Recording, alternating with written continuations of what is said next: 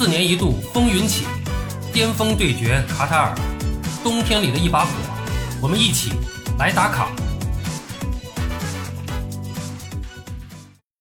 朋友们好，我是巴多。北京时间十二月七号，也就是今天的凌晨啊，在卡塔尔世界杯第七场八分之一决赛中，摩洛哥队在一百二十分钟内坚定的贯彻防守反击的战术，跟进攻华丽有余、时效不足的西班牙队是打成了零比零平。呃，然后呢是在点球大战中不可思议的啊，三比零取胜。西班牙队是一个点球都没有罚进，摩洛哥队呢是队史首次跻身世界杯八强。这场胜利应该说是。足球策略制胜的经典案例，摩洛哥的胜利呢，也是为本届世界杯啊亚非和中北美球队留下了最后的一点尊严啊。在克罗地亚队击败日本队之前，本届世界杯前五场八分之一决赛的获胜方都是小组第一，但是在 F 组第二通过点球大战击败了 E 组第一以后，那么按照 F 组第一应该比 F 组第二强，E 组第二呢应该比 E 组第一弱，呃，这么一个逻辑去推一下。那么 F 组第一的摩洛哥好像这实力啊，呃本来就应该高于 E 组第二的西班牙队，但实际上这个足球比赛的逻辑它肯定不是这么简单的嘛啊，这个西班牙的这个小组第二，据说啊他也是有所选择的啊，但是我们就说你选择了半天，鸡贼了半天，把德国人坑了，最后还是没有过这道坎儿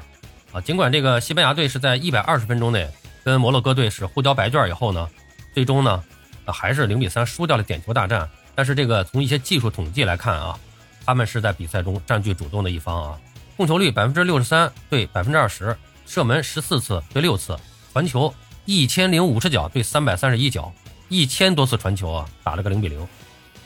西班牙队的队长，哎，罚丢本队的第三个点球的这个布斯克茨啊，哎，布教授，他在赛后就说，哎，通过点球决胜负是最残酷的，呃，这场比赛呢非常艰苦，我们不断的削弱对手，迫使他们移动。但我们在致命一传上欠缺一些运气，啊，我觉得真的是运气的问题吗？这西班牙队还是需要好好的总结一下啊。跟布斯克斯一样，西班牙队的主教练路易斯恩里克也是沉浸在这个数据的优势中无法自拔。哎，他说说这个，呃，我认为啊，足球是一项精彩的运动，但有一点很清楚，那就是有一支球队不进攻也能获胜。那么他在赛后呢还说这个，就说我认为我们是主宰了比赛，哎，我为我的球队感到骄傲，责任呢全部在我身上。因为我选择了前三名点球手，呃，前面这句话说的还挺好的，这个责任在我身上。那后半句话好像是又把责任又甩锅给了这个罚点球的人了。恩里克其实确实应该承担这场失利的责任，但是啊，不是选错了点球手，我觉得啊，应该说啊，在整体这场比赛里面，我觉得比赛的策略上还是略输一筹。在本届杯赛中，西班牙队的小组赛每场都是率先进球的一方，总进球数达到了九个，而摩洛哥队呢？则是没有让对手踢进自己的球门，哎，他们小组赛唯一的一个丢球是后卫的自摆乌龙。恩里克可能没太在意这些，但是摩洛哥的主教练雷格拉古伊是非常在意。在这场利矛与尖盾的较量之前，摩洛哥队的主帅是为球队制定了这个稳守反击的战术。他的球队呢，在这个比赛中呢，执行的也非常好，三条线压缩在本方的禁区三十米区域内，通过两个边路的布法勒和齐耶赫不断的发动快速反击。甚至在射中门框内的次数上，摩洛哥队还三比二占据了上风了。如果不是八十二分钟被替换上场的前锋切迪拉浪费了一个单刀的机会，或许这个比赛根本都踢不到加时和点球。今年八月份才从这个哈里霍季奇手中火线接过球队教鞭的这个雷格拉古伊，是通过四场比赛证明了自己对球队的掌控力和凝聚力。因为跟前任教练哈里霍季奇不和而一度声言不再为国家队效力的这个齐耶赫呢？是在锋线上为摩洛哥队的小组出线贡献良多，在点球大战开始之前，整支摩洛哥队围在这个呃他们的主教练雷格拉古伊身边抱作一圈，认真聆听的画面，也是展现出了他们空前的团结。点球大战中三次扑对方向，两次将球挡出，啊，另外一次是打中门柱的啊，不是他扑出来的。这个摩洛哥队的守门员布努，毫无疑问是球队获胜的最大功臣，但他的话却再次印证了摩纳哥队的队内文化。他说：“我为球队感到高兴，我们在整场比赛中完成了伟大的任务，是整支球队的努力，每一个人。这场八分之一决赛是本届世界杯首场在一百二十分钟里边零进球的比赛，占据场面优势的西班牙将帅是无法接受，也没法理解，就为什么这样，为什么会这样的输球啊？但是呢，应该说这跟他们所奉行的这个传控足球啊，也是有有一定关系的。呃，恩里克是对传控足球情有独钟，尽管他的球队在本届杯赛前三场比赛里面的表现啊像坐滑梯一样，先是七比零的一场狂胜，然后呢一场一比一的平局，再后呢是一场一比二的输球，但是他还是没有动摇自己的这种呃传控足球的这种理念啊，这导致了恩里克在这场事关重大的比赛中啊，我觉得啊至少有两个安排啊是值得商榷的。首先就是洛伦特在右后卫位置的先发出场，这导致他们被摩洛哥队的左边锋布法勒打爆了，呃，影响了西班牙队整条右路的进攻。呃，其次呢，呃，就是他奉行的这个无锋阵，我觉得恩里克可能没有太关注其他球队的比赛这种情况，就是那比如说在之前打过无锋阵的阿根廷是输给了沙特队，打过无锋阵的德国队是输给了日本队，而他们自己打日本队那场球呢，进的那个球是正经八经的前锋莫拉塔打进的。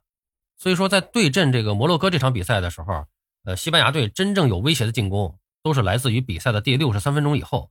那是莫拉塔被替换上场的时间，他们那个时候才开始有前锋。还要说一下，就是右边路这个人选的调整，先发的弗兰托雷斯是表现平平，恩里克是直到第七十五分钟才用威廉斯将他换下。此后呢，威廉斯的速度和冲击力呢立即成为西班牙队的优势，几次制造了威胁。但是在一百一十八分钟的时候呢，恩里克呢又用这个。萨拉维亚呢换下了威廉斯，结果后者上场之后呢，先是将球踢在了门柱上，错过了西班牙队一百二十分钟内最好的破门机会，又在本队罚第一个点球时呢，再次击中了立柱啊，而他上来就跟立柱干了两次亲密接触，为随后登场的两名队友呢也是开了一个非常不好的头啊，所以说这个比赛呢，呃输了呢也是情理之中了。那么至此呢，摩洛哥队挺进八强，已经是本届比赛。地地道道的大黑马了，啊，这个咱们说一下黑马的这个话题啊，啊，这个什么是黑马？就我的理解啊，我个人的理解就是什么冷门啊、逆转啊，呃，这都不是黑马，这些都是黑马的组成元素。作为黑马，你最主要的特点，我觉得是有三点：第一就是赛前不被人关注；第二就是比赛打起来以后取得了比较好的成绩，呃，那么第三呢，就是具备很好的实力。第二三点是相互印证，你能取得比较好的成绩，是是因为你具备很好的实力。那所以就是有朋友也跟我说啊，就说这个什么这个到了这个呃八分之一决赛，说这个日本呀、什么摩洛哥呀，包括什么瑞士啊或者谁啊，到了这个时候他们就是赢了球，也不算黑马了啊。我的观点是，这个时候赢了球，不算冷门了。但只有这个时候赢了，挺进八强了，你才算是黑马，因为你一定要有实力。因为有一定实力才能算是黑马，哎，有一定成绩才能证明你有实力，哎，就说所以就说这个黑马，什么是黑马？黑马就是他是有实力的，但赛前呢不被大家看好，结果呢比赛中呢，哎，把实力打出来了，大家一看，哦，这个球队还是具有这么好的实力，赛前没看出来啊，这叫黑马。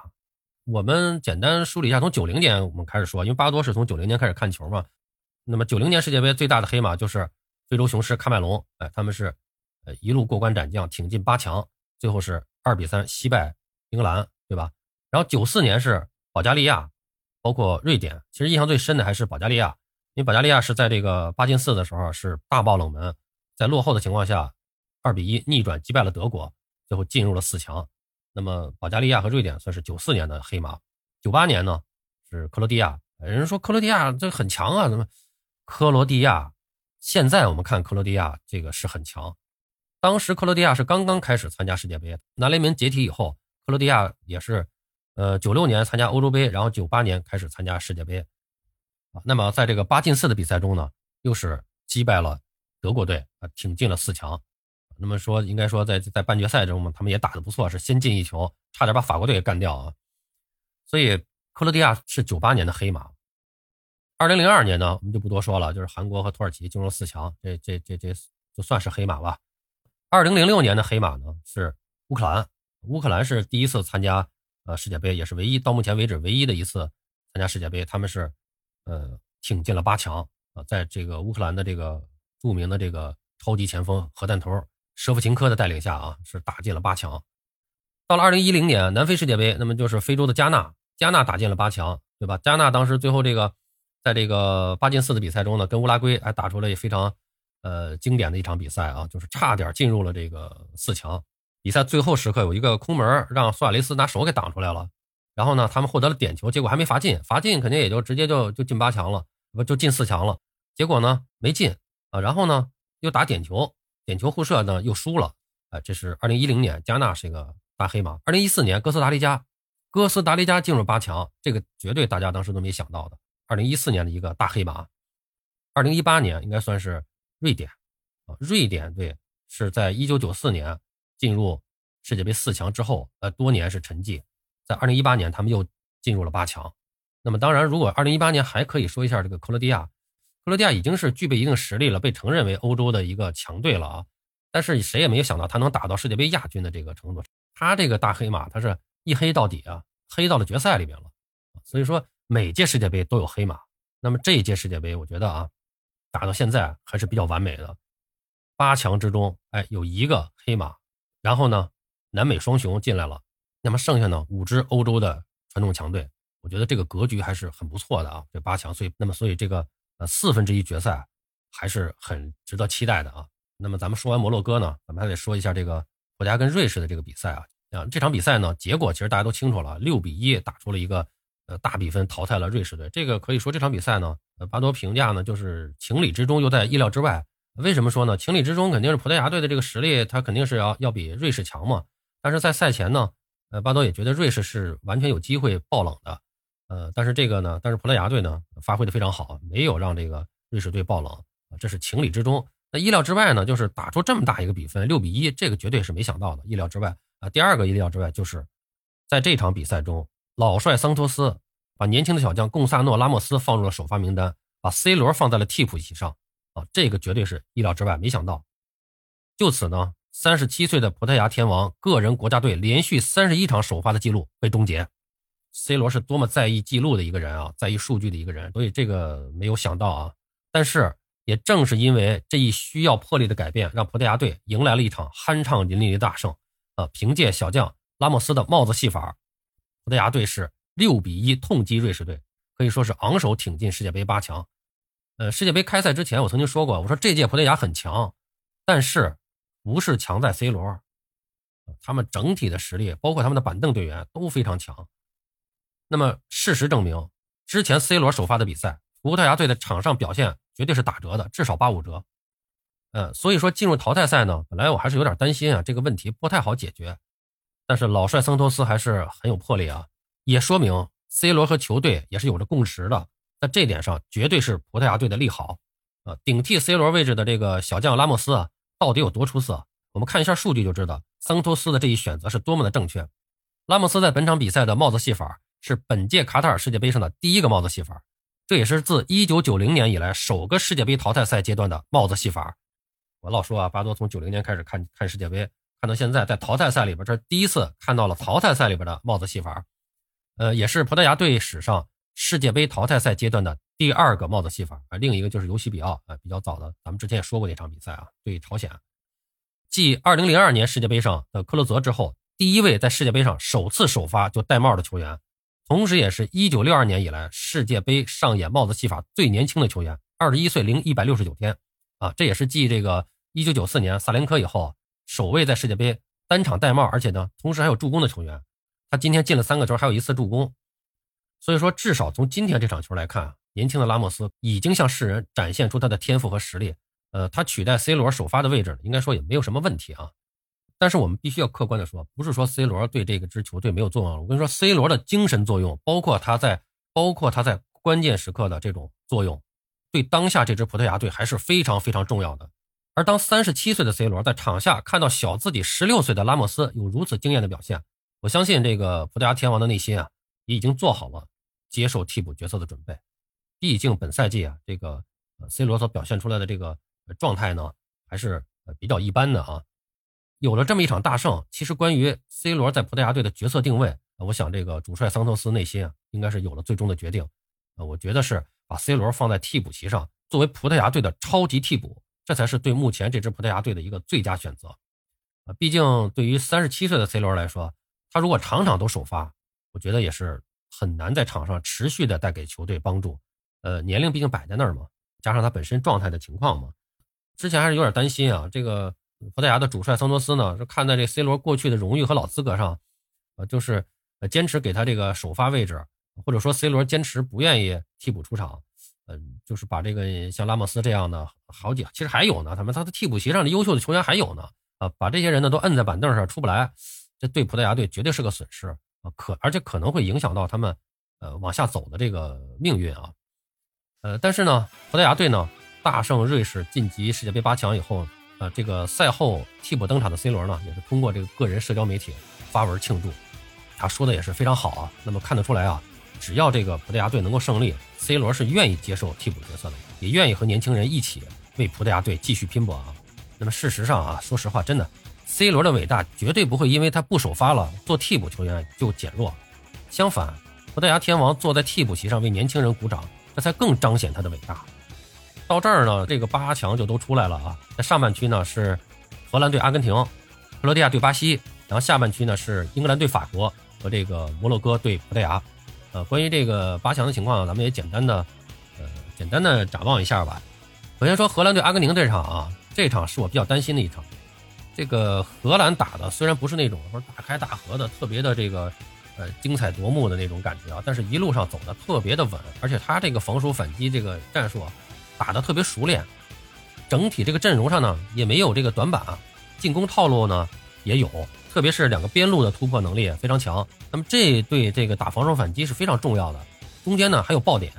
所以说这荷兰队到现在表现出来的这种状态啊，是赛会制比赛最喜欢的一种状态。阿根廷队是我最喜欢的一支球队，也是特别希望梅西能够晋级。但是目前看这支队的这底子不错，实力也在，但是问题也真是不少。从进攻到防守都有问题，还有最主要就是太依赖这个梅西的发挥了。一旦梅西发挥不出来，就会成大问题。所以阿根廷的这个状况啊，就是如果打好了，梅西封神毫无疑问，几乎是比肩前辈马拉多纳。因为阿根廷如果这次能够打好，真的是靠梅西扛下来的；如果打不好，也是确实会让梅西的这个声誉受损。这真是个矛盾啊！就希望后面的比赛中啊，能够有人能站出来给梅西搭把手。现在的感觉是。梅西一个人拉着阿根廷在跑，那边葡萄牙呢，是一帮人拖着 C 罗在跑，这差距太大了。这个，那么这场球呢，我个人是希望阿根廷能晋级，但是客观考虑啊，客观考虑，荷兰对阿根廷恐怕是六四开。呃，那么上面区的第二场就是克罗地亚对巴西这场，这场我觉得其实不用太多说了，我觉得，嗯，克罗地亚怎么说呢，强弩之末了吧。这次能够点球淘汰日本，然后这个呃打进八强，应该说这个成绩已经很不错了。对他们现在的这个阵容厚度来讲，呃完全说得过去了。然后巴西这个情况大家也都看到了，我觉得顺利晋级应该是问题不大啊。这个这场比赛我觉得悬念没什么太大悬念啊。英格兰对法国，这是非常有看点的一场比赛，也是说实话也是悬念最大的一场比赛。英格兰是青春激情啊。这个经历了上届世界杯和去年的欧洲杯，目前是相当成熟了，也到了该摘果子的时候了。法国队是打得真稳，后防实力不俗，前场呢，格子、姆总再加上大吉鲁的攻击组合，简直是完美。啊，本来呢，呃，我是略看好英格兰一点的啊，不过又想到一个点，就是马克尔这个点，这哥们儿啊，目前是英格兰的当打中卫，前面的表现还可以啊。不过他的特点大家也都清楚，扛一下吉鲁，我觉得还可以。不过后边还有个姆总啊。这个真是有点担心马克尔这个点啊，不知道什么时候爆炸啊，所以感觉这两个队真的是不好判断，五五开，我觉得五五开。呃，摩洛哥对葡萄牙呢，这个摩洛哥刚才也说过了，坐实本届黑马的角色了。呃，当下呢，葡萄牙是最好的时候，C 罗的作用从精神到实战对球队依然非常重要。葡萄牙其他的队员整体水平高，包括板凳啊，对这个 C 罗也是支也是一种强力支持。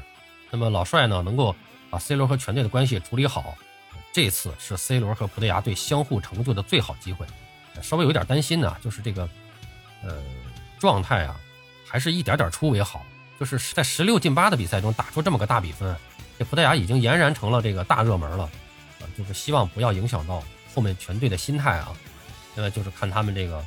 打摩洛哥时候啊，这个破密集防守的能力了。呃，这场比赛呢，我还是看好葡萄牙进四强啊。整体感觉这场比赛摩洛哥对葡萄牙三七开吧，摩洛哥三，葡萄牙七啊。最后呢，说个观点啊，就是比赛打到现在啊，已经是八强都出来了，谁都不是白给的，基本上谁赢谁都不算冷门了。我个人觉得，就是八进四这四场比赛，可能只有克罗地亚如果要是赢了巴西，那可以算个冷门。其他的谁胜谁负都不算冷门了。那我们就静等四分之一决赛开打吧。今天晚上没球啊，这个呃世界杯休息一天，咱们大家呢也可以休息一晚了。估计连续看球，大家也都是累得够呛啊。好了，朋友们，今天咱们就聊到这儿，感谢您的收听。